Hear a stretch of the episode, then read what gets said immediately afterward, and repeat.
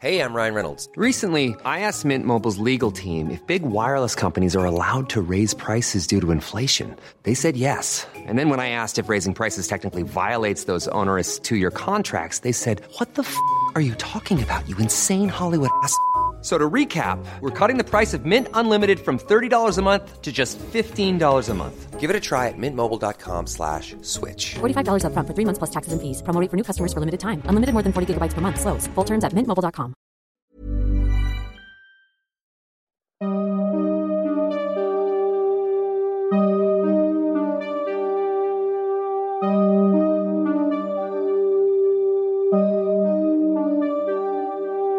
Durante los siguientes minutos escucharás historias que podrían quitarte el sueño. Cosas que pasan con mayor frecuencia de lo que podrías imaginar. Anécdotas vividas por personas reales, como tú, como yo. ¿Estás listo para escucharlas? Así que ponte cómodo y apaga la luz, porque yo soy Emanuel Morales. Y yo Kevin García. Y estas son... Las historias de Mundo Creepy.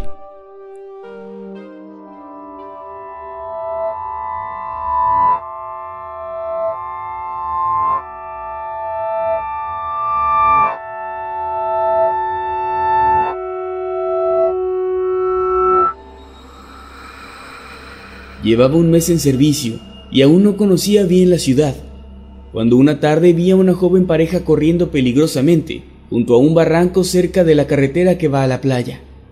Bajé de mi patrulla y me acerqué a ellos para advertirles que era muy peligroso estar en esa zona. Pero entonces algo muy curioso pasó, pues entre más me acercaba caminando hacia ellos, sus figuras se volvían más y más borrosas, como si se perdieran entre la niebla excepto que era una tarde despejada y no había tal niebla. Como si se tratase de un espejismo, llegó un punto en el que me encontré en la orilla del barranco y los dos jóvenes habían desaparecido por completo. No supe cómo reaccionar, así que volví a mi unidad.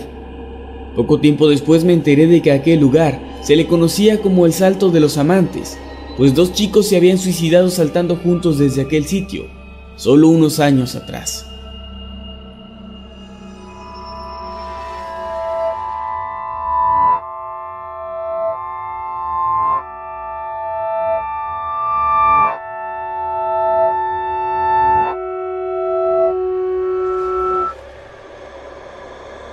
Mientras estaba patrullando cerca del aeropuerto en el turno de medianoche, mi patrulla se apagó sin razón. Estaba cerca de un pequeño lago y no había ninguna luz, con excepción de mi linterna y los faros del coche. Decidí pedir apoyo desde mi radio, pero no funcionó. Solo pude escuchar estática. Algo molesto decidí esperar unos minutos antes de intentarlo nuevamente. Pero cuando volteé a mirar hacia el lago, me quedé paralizado. Había decenas y decenas de ojos brillantes mirándome desde el agua. No supe qué carajos eran esas cosas, pero lo único que se me ocurrió hacer fue entrar a la patrulla y no salir por ningún motivo. Me quedé ahí hasta que por alguna razón pude volver a encender mi patrulla. Habían pasado unos 10 minutos. Otro oficial que trabaja con nosotros me dijo que estaba haciendo el mismo recorrido en la zona, cuando oyó a alguien golpear la ventana trasera de su patrulla mientras estaba estacionado. Salió del vehículo con su arma desenfundada, pero no vio absolutamente nada. Actualmente pocos policías se atreven a ir a esa zona, y yo realmente odio ir ahí.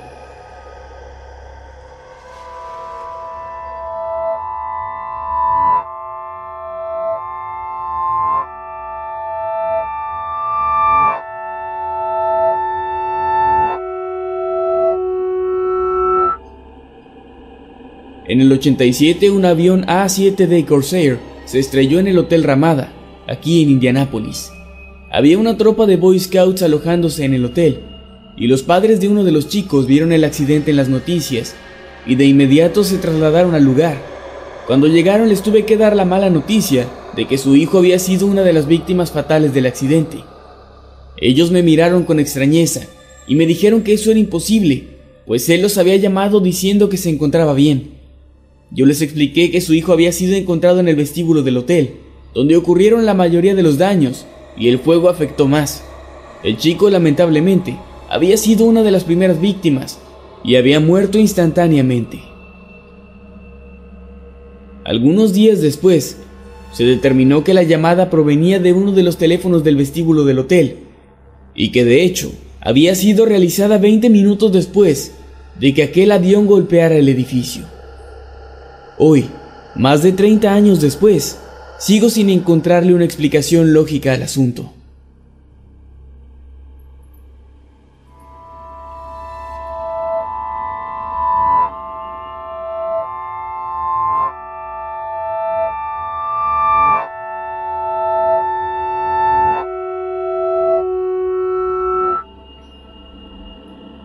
Era la segunda semana de abril, eso lo recuerdo muy bien.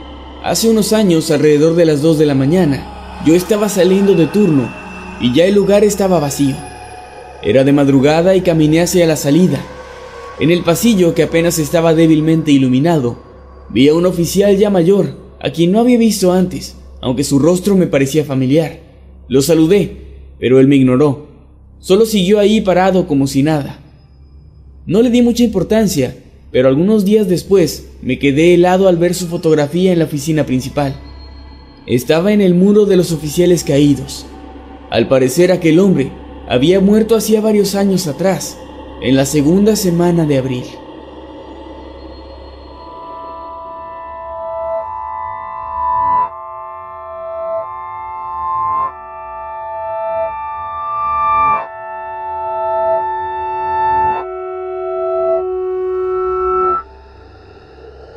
Al anochecer estaba en mi lugar de siempre, cuando vi un Mustang del 90 o 95, sin placas, cruzar una calle a exceso de velocidad.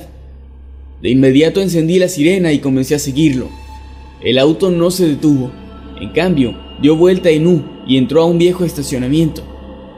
Está acorralado, pensé, pues dicho estacionamiento solo tiene una entrada y salida. Lo demás son enormes paredes de ladrillo. Entré al estacionamiento solo un par de segundos después del auto y el lugar estaba completamente vacío. Nunca lo olvidaré, porque era imposible que hubiera salido por alguna otra parte, ya que los autos no atraviesan paredes. Y aunque suene extraño, no soy el único oficial que ha visto desaparecer autos en esta parte de la ciudad.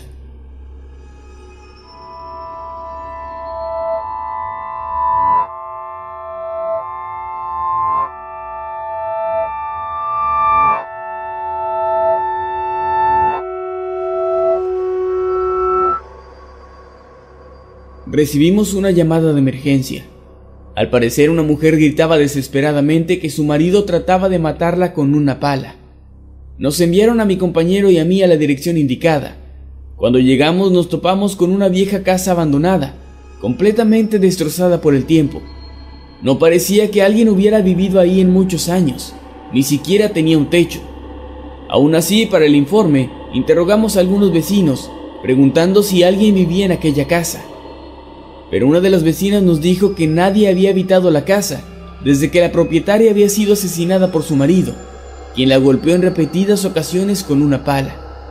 Eso había ocurrido hace 20 años. Pensamos que habíamos sido víctimas de una broma, pero el número de teléfono del cual habían llamado era el mismo que pertenecía a esa casa anteriormente, y en la actualidad se encuentra deshabilitado.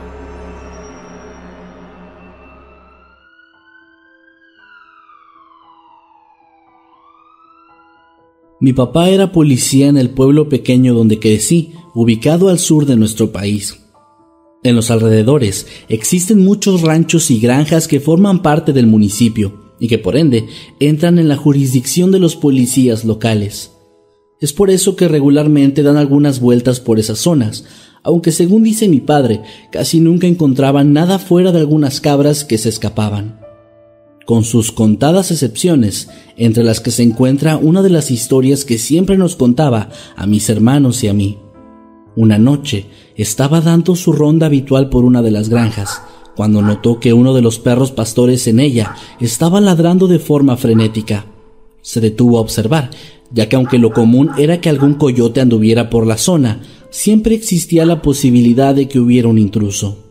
Además, la forma tan desesperada en la que el animal ladraba llamó mucho su atención. Fue entonces cuando se percató de que el perro estaba dirigiendo toda su atención hacia el granero, cosa que sí resultaba más sospechosa, ya que un animal salvaje difícilmente lograría colarse ahí dentro, y una persona tenía muchas más posibilidades. Mi papá se bajó de la patrulla, encendió su linterna para intentar ver mejor, y tan solo dio un par de pasos cuando la puerta del granero se abrió y de ella salió una criatura grande que tenía una serie de tentáculos como extremidades y que en cuestión de un segundo agarró al perro, quien comenzó a chillar de forma horrible y entonces con el resto de su cuerpo se arrastró velozmente hacia afuera de la granja, perdiéndose rápidamente entre los árboles y la espesa hierba. Según lo que mi papá describe, pudo ver que esa cosa tenía un cuerpo similar al de un ser humano, pues logró ver algo parecido a un torso sin brazos y una cabeza, pero en la parte inferior solamente había tentáculos, los cuales utilizaba para desplazarse. El miedo que sintió en esos momentos es algo que incluso tiene repercusiones en él hasta el día de hoy, pues cada que nos platica esta historia se pone nervioso e incluso en un par de ocasiones se le ha bajado la presión, obligándolo a detenerse. Yo no sé qué fue lo que vio, pero le creo cada palabra, pues él no es una de esas personas que suele inventar historias, y de hecho, cada que relata esta anécdota, dice que lo hace solamente porque siente una enorme frustración de haber sido el único que pudo presenciar aquella extraña criatura.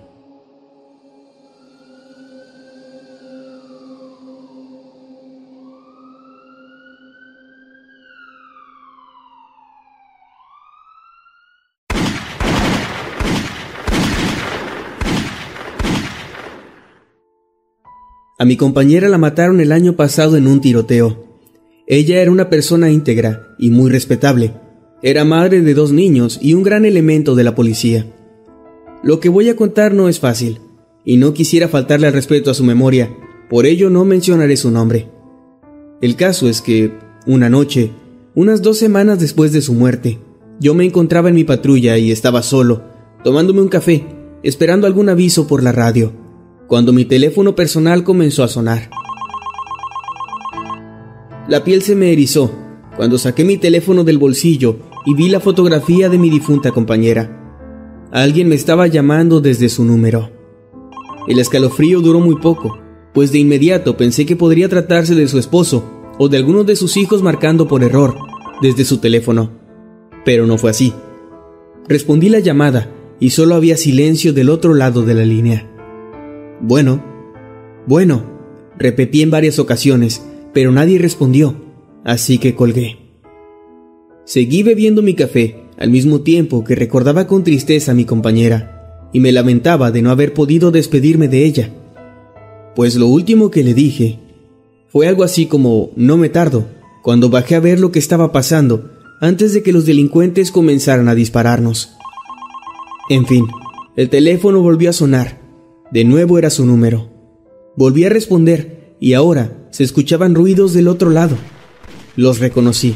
Eran ruidos de disparos, pero muy lejanos, como si estuvieran distorsionados. Me molesté demasiado, pues pensé de inmediato que alguien había tomado su teléfono y estaba burlándose de lo que le había pasado. Así que comencé a insultar a quien fuera que estuviera del otro lado. Después de eso estaba listo para colgar y no volver a responder. Pero entonces la escuché. Era su voz. Al igual que los disparos, estaba un poco distorsionada y distante, pero definitivamente era su voz. Lo puedo jurar por mi madre. Aún me dan escalofríos al recordarlo. Ella estaba murmurando un poco, entre sollozos, como si estuviera escondiéndose de algo, como cuando tratas de hablar en voz baja para que alguien no te escuche. Y lo peor de todo fueron las palabras que dijo. Ella repetía una y otra vez. No hay un Dios, no hay esperanza. No hay un Dios, no hay esperanza. Su voz comenzó a perderse entre otros sonidos, como de animales y estática, y la llamada entonces terminó.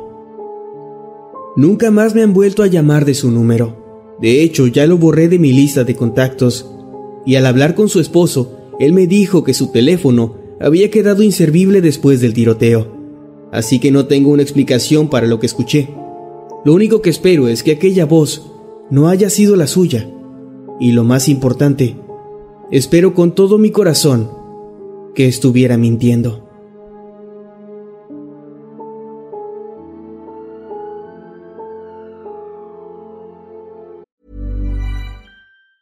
If you thought the only way to get a more defined jawline with natural looking results was through surgery, think again. Juvederm Volux XC is a non surgical injectable gel filler that improves moderate to severe loss of jawline definition and can help you achieve natural looking results with little downtime. Even better, this improved definition lasts up to one year with optimal treatment. No maintenance required. Improve jawline definition for a smooth, sculpted look with Juvederm Volux XC. For important safety information and to find a licensed specialist, visit juvederm.com. That's J U V E D E R M.com. Not for people with severe allergic reactions, allergies to lidocaine, or the proteins used in Juvederm. Common side effects include injection site redness, swelling, pain, tenderness, firmness, lumps, bumps, bruising, discoloration, or itching. There's a risk of unintentional injection into a blood vessel, which can cause vision abnormalities, blindness, stroke, temporary scabs, or scarring. Talk to a licensed specialist to find out if it's right.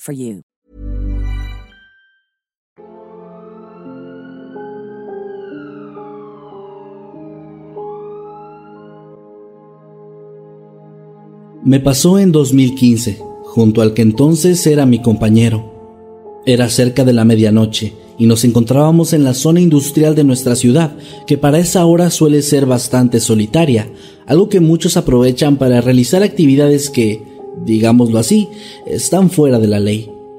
En fin, muy cerca de este sitio hay una pequeña salida que conecta con otra zona donde también hay fábricas, y para llegar ahí hay que cruzar cerca de dos kilómetros de carretera. De pronto, escuchamos que en la radio surgió una señal, en la que se podía escuchar la voz de una mujer. No pudimos entender lo que decía y respondimos creyendo que se trataba de un llamado desde la central, sin embargo, ellos nos aclararon que el mensaje no había sido enviado de parte suya y que se podía tratar tan solo de una interferencia. Sin embargo, la voz volvió y aunque seguíamos sin descifrar lo que decía, nos dimos cuenta rápidamente de que al movernos en la patrulla podíamos captar un poco mejor la señal, que era bastante débil, por lo que si seguíamos el camino correcto podríamos finalmente ubicarnos en un sitio donde se escuchara de forma clara ese mensaje. Esto nos llevó a la carretera, específicamente a la zona donde hay una curva un tanto peligrosa, de la que es bien sabido que se cuentan muchas leyendas urbanas. Pero para nuestra sorpresa, lo que encontramos en ese lugar fue un auto a las orillas del sitio, todavía con el motor encendido y las dos puertas frontales abiertas. La voz se dejó de escuchar repentinamente y nosotros, sin pensarlo mucho, nos bajamos, exploramos la zona y eventualmente escuchamos lo que parecía ser dos personas forcejeando. Era una pareja joven y el tipo la estaba intentando llevar de vuelta al vehículo utilizando la fuerza. Ella al vernos de inmediato nos pidió ayuda y actuamos acorde a la situación. Según la declaración que dio la chica, él estaba ebrio y se había puesto violento, amenazándola incluso de abusar de ella si no hacía lo que el tipo le ordenaba. Fue una de esas cosas en las que pudo tratarse tan solo de una gran coincidencia, o quizá de algo fuera de nuestro entendimiento. Sea como sea, aquella voz en la radio salvó a la joven esa noche de un destino terrible.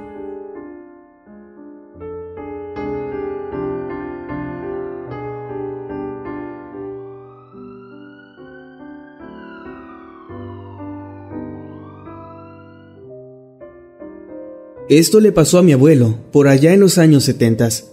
Él era policía y siempre nos contaba esta historia.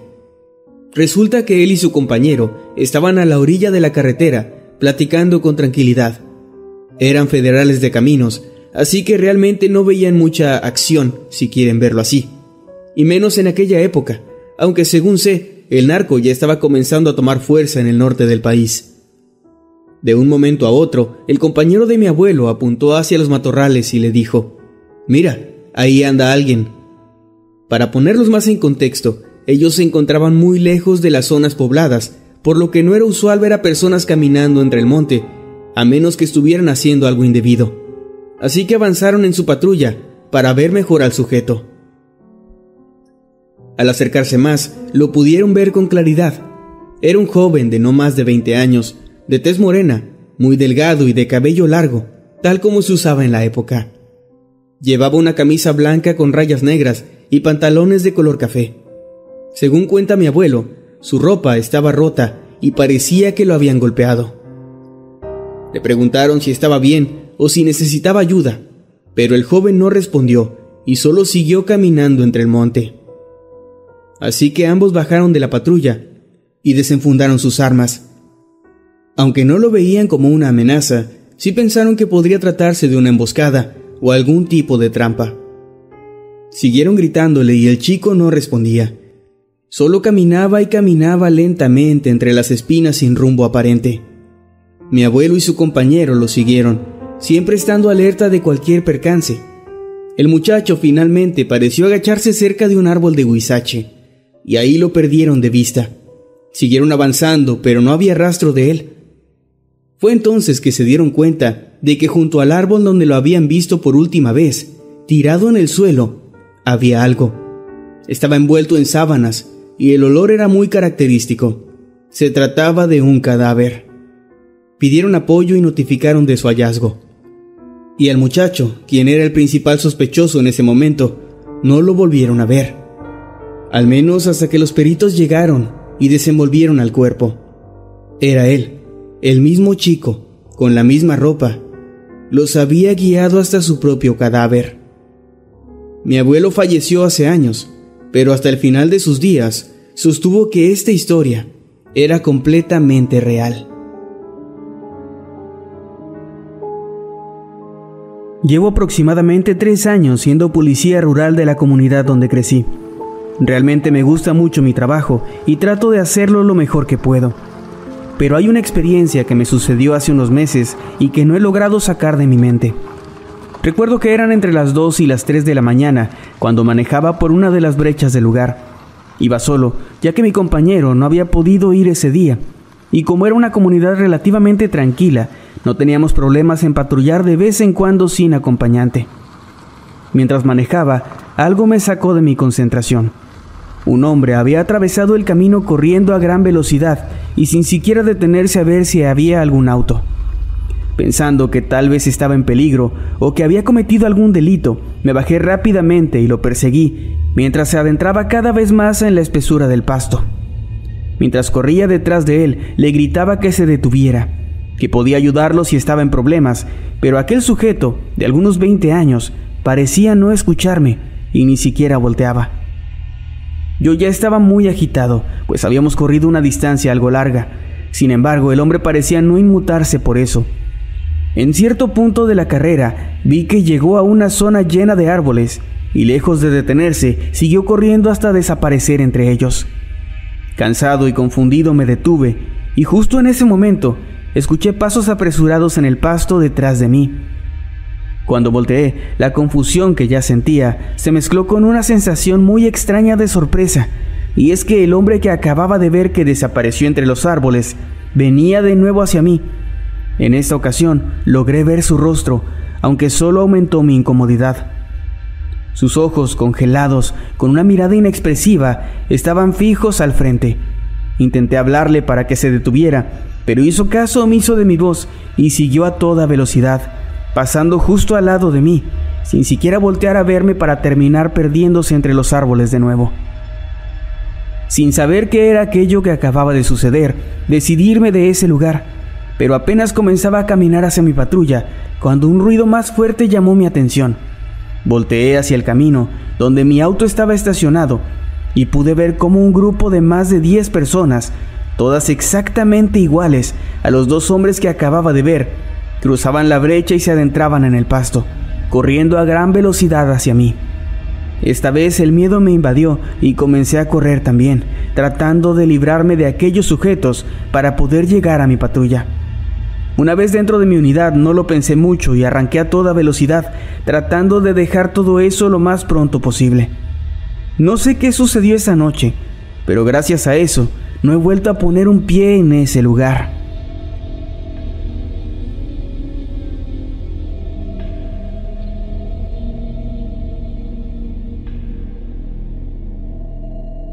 En el municipio donde vivo existe una especie de leyenda urbana muy extraña, en la que muchas personas han llamado a los servicios de emergencia después de ellos haber recibido una llamada en sus teléfonos o una alerta en sus radios que parecía ser dirigida a la policía, en la cual una mujer desesperada pedía ayuda, ya que ella y su hijo estaban siendo golpeados brutalmente por su esposo, el cual se encontraba en estado de ebriedad.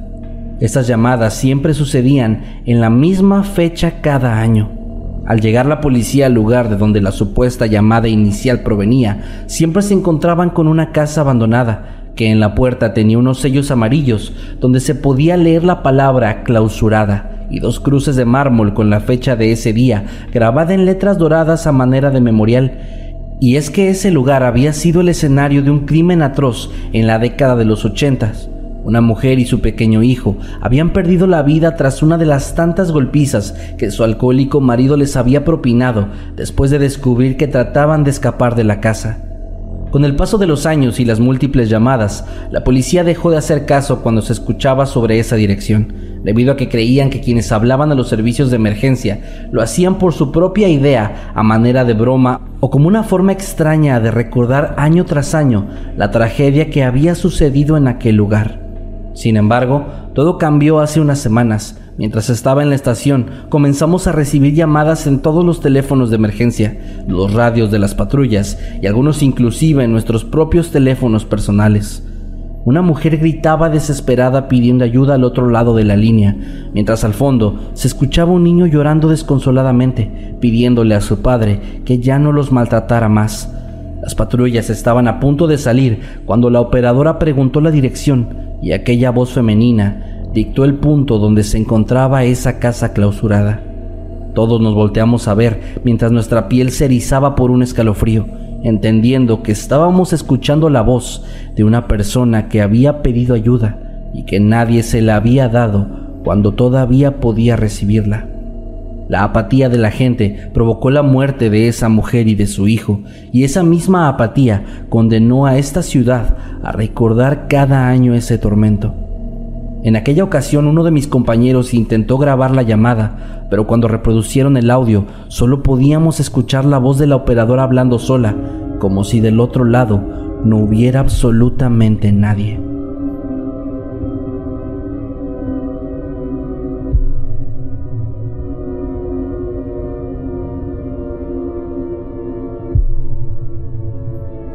Hace unas semanas recibí la llamada de auxilio más extraña y aterradora que podría haber imaginado.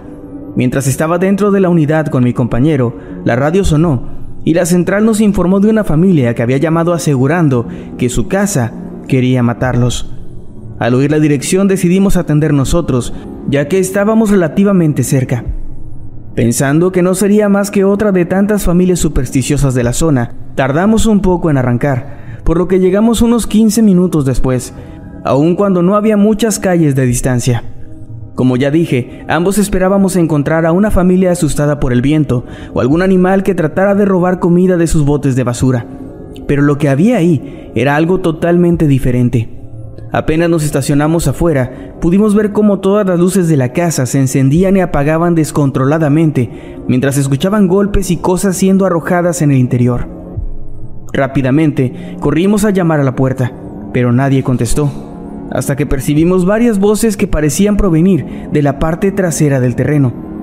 Así que inmediatamente fuimos a buscar, encontrándonos con una pareja y dos niños que gritaban desde la ventana del piso superior por ayuda, asegurando que su hogar estaba tratando de hacerles daño. Confundidos, mi compañero y yo decidimos entrar. Después de forzar la puerta, nos encontramos con la casa hecha un desastre.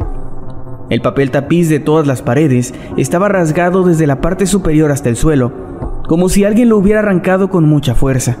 Los muebles regados por todos lados y las luces no dejaban de encenderse y apagarse. Corrimos hacia el cuarto donde estaba la familia, pero justo cuando íbamos a abrir la puerta, una fuerza invisible comenzó a lanzarnos objetos, como si nos quisiera impedir que llegáramos hasta ellos. Luchando contra lo que sea que nos estaba atacando, logramos abrir la puerta y sacamos a la familia del lugar rápidamente. Al preguntarles qué había pasado, nos aseguraron que no tenían idea y que ellos acababan de mudarse a esa casa apenas una semana antes por motivos de trabajo. Mi compañero y yo, que nunca nos habíamos topado con algo así, solo atinamos a recomendarles que consiguieran otro lugar para pasar la noche y que buscaran ayuda a alguien que supiera más de esas cosas, ya que nosotros no podíamos hacer mucho por ellos.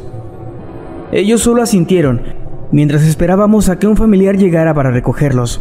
Las pesadillas que he tenido desde esa noche no me han permitido dormir bien.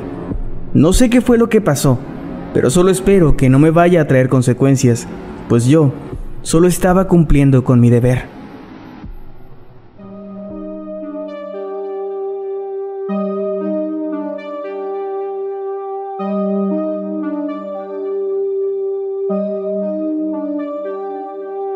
Hemos llegado al final de este episodio. Esperamos que haya sido de tu agrado.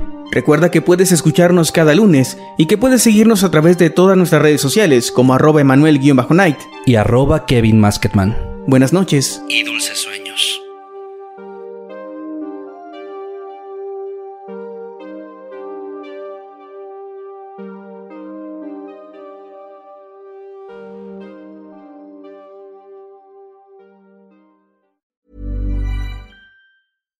If you're looking for plump lips that last, you need to know about Juvederm lip fillers. With Juvederm Volbella XC and Juvederm Ultra XC, your lip look, whether it's subtle or bold, can last up to one full year with optimal treatment and no additional maintenance. Find a licensed specialist and see if it's right for you at juvederm.com today. That's J U V E D E R M.com. Add fullness to lips in adults over 21 with Juvederm Volbella XC or Juvederm Ultra XC. Do not use if you have severe allergies or a history of severe allergic reactions, or if you're allergic to lidocaine or the proteins used in Juvederm. Tell your doctor if you have a history of scarring or taking medicines that decrease the body's immune response or that can prolong bleeding. Common side effects include injection site redness, swelling, pain, tenderness, firmness, lumps, bumps, bruising, discoloration, or itching. As with all fillers, there's a rare risk of unintentional injection into a blood vessel, which can cause vision abnormalities, blindness, stroke, temporary scabs, or scarring. For full important safety information, visit juvederm.com.